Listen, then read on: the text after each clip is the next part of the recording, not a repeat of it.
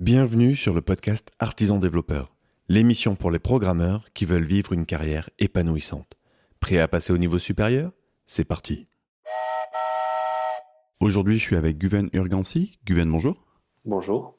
Est-ce que tu peux te présenter en une minute pour ceux qui ne te connaîtraient pas encore? Donc, je suis Guven Urgancy, cofondateur euh, de NoCRM, youdontinthecrm.com. Donc, euh, NoCRM, c'est un outil de gestion de la prospection commerciale un outil qui est euh, disponible en SaaS depuis 5, 5, 6 ans maintenant, pardon, 6 ans, euh, en plusieurs langues. Et on est une entreprise euh, de maintenant 17 personnes, full remote, réparties dans le monde,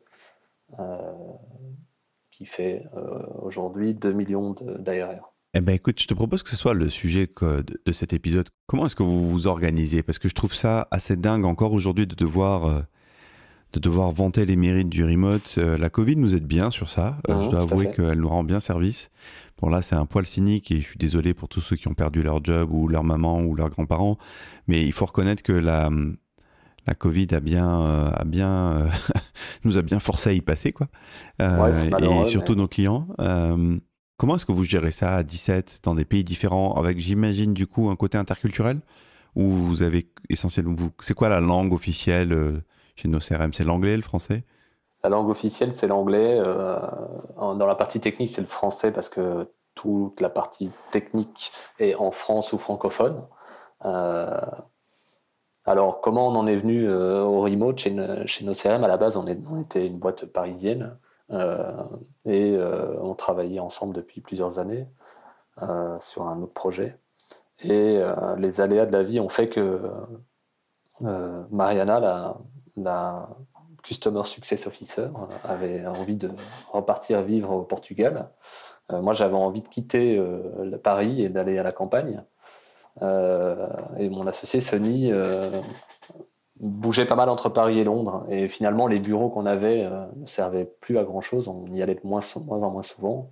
Et on a fini par les lâcher et devenir une entreprise full remote ça a été très facile parce qu'on avait déjà une confiance dans l'équipe, on était ensemble depuis longtemps et euh, il n'y a pas eu de, problème de confiance dans le fait d'aller tous en remote. Et je pense que c'est ça qui fait qu'aujourd'hui on a facile à, faire grossir cette entreprise en full remote, c'est qu'on on est vraiment tous full remote et le cœur de l'entreprise depuis le début l'est.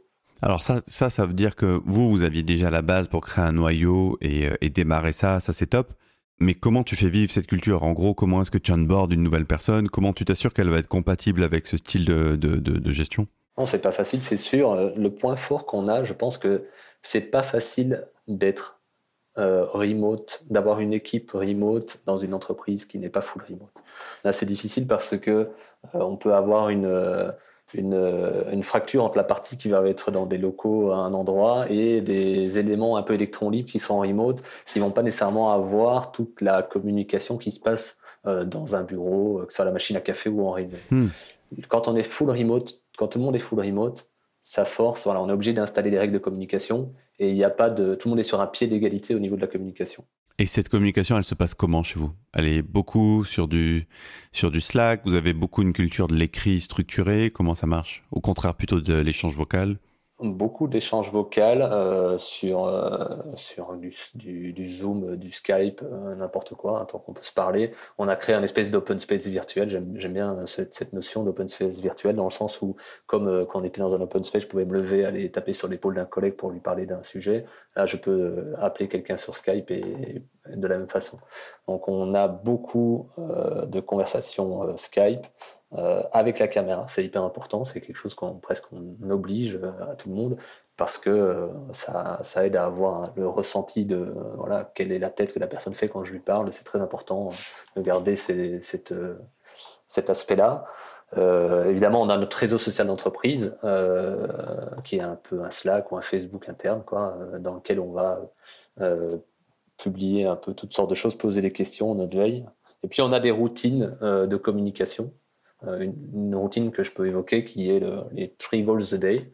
Euh, donc euh, chaque matin, toute personne, que ce soit le CEO, un développeur, un customer success, doit réfléchir à quels sont les trois objectifs qu'il ou elle aimerait remplir dans la journée.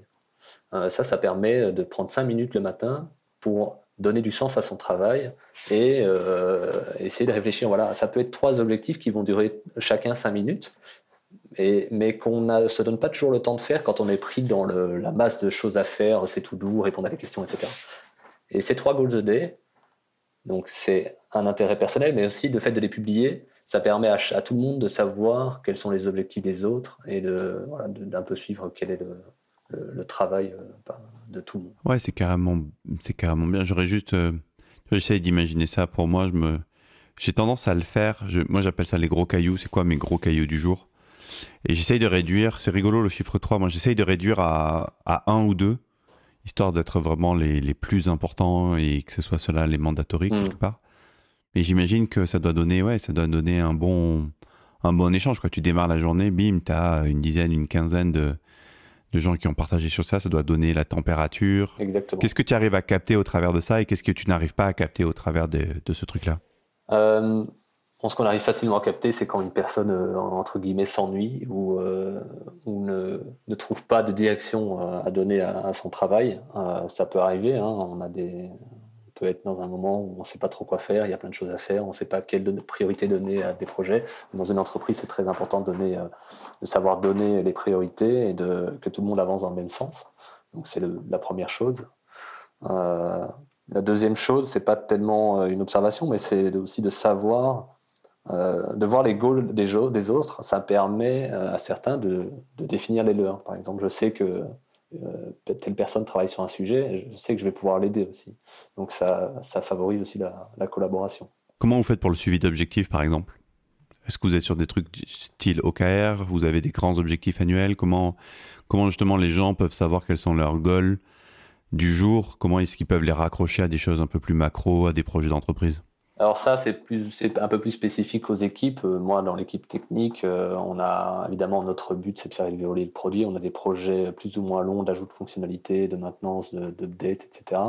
Et, euh, Donc ça, tu le pilotes par une roadmap, quoi voilà, on a, une, espèce de roadmap. On essaye de faire des points mensuels ou toutes les six semaines avec toute l'entreprise sur Zoom, où on donne l'objectif, on fait un petit compte rendu des dernières semaines et on donne un peu la direction de l'entreprise. Et euh, comme ça, l'important, c'est que tout le monde sache dans quelle direction on va, l'entreprise, pardon. Et euh, après, dans les équipes, on, découpe ça un peu euh, par objectif de semaine, etc. et on fait un suivi à l'intérieur des équipes. Ok. Et c'est quoi les, plus gros challenges que tu vois aujourd'hui Vous êtes 17, vous êtes sur plusieurs pays. C'est quoi les, les challenges organisationnels et en quoi le remote représentant un, défi ou des questionnements que tu peux avoir?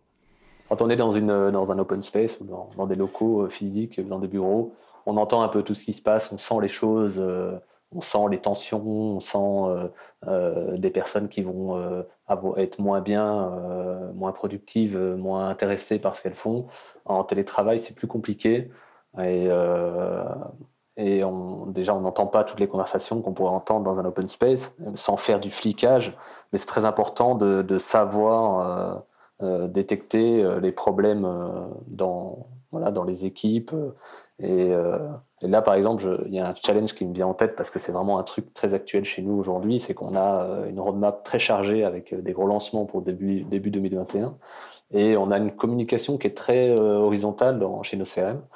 Et donc, euh, quelqu'un du support peut faire une demande à un développeur ou euh, vice-versa, etc. Le problème, c'est que euh, ce genre de communication, vu qu'elle passe par généralement Skype, elle est en one-to-one et elle est, du coup, il y a une espèce de, voilà, de, comment dirais-je, de mélange de conversation et il est très difficile de donner des priorités aux gens et de, vu qu'ils ont des demandes d'un peu partout, les gens peuvent se retrouver assez vite perdus.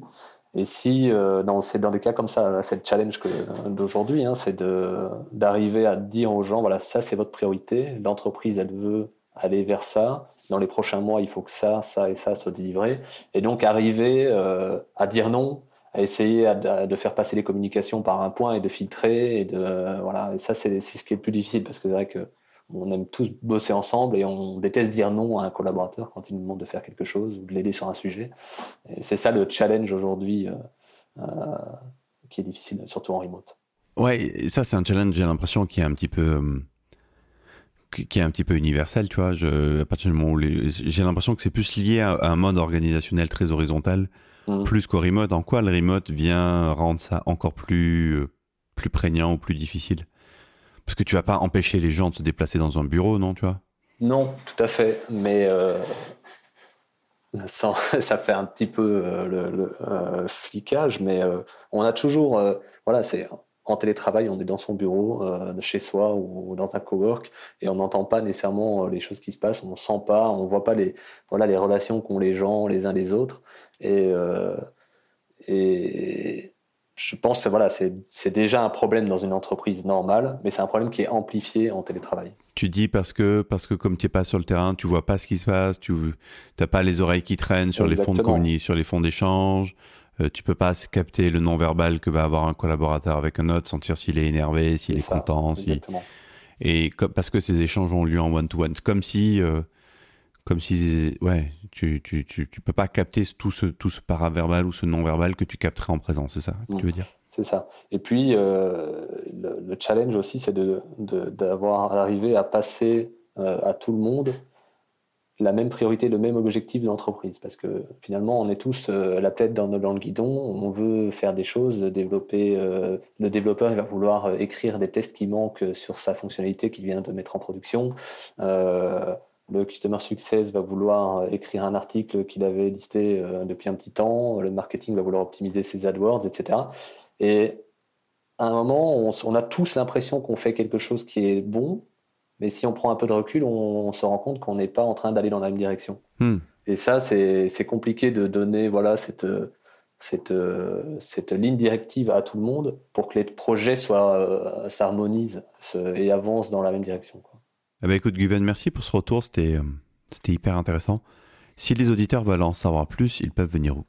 Tout simplement sur youdontneedacm.com. Donc ça, c'est l'outil de gestion de prospection commerciale qu'on vend et euh, qui peuvent essayer gratuitement. Merci Guven. Merci. Quant à toi, cher auditeur, j'espère que tu as apprécié ce podcast. Si c'est le cas, je t'invite à, à, venir nous rejoindre sur artisandéveloppeur.fr ou sur compagnon.artisandéveloppeur.fr pour continuer l'aventure et, et écouter plein de nouveaux épisodes super sympas. Je te souhaite une bonne journée et je te dis à bientôt.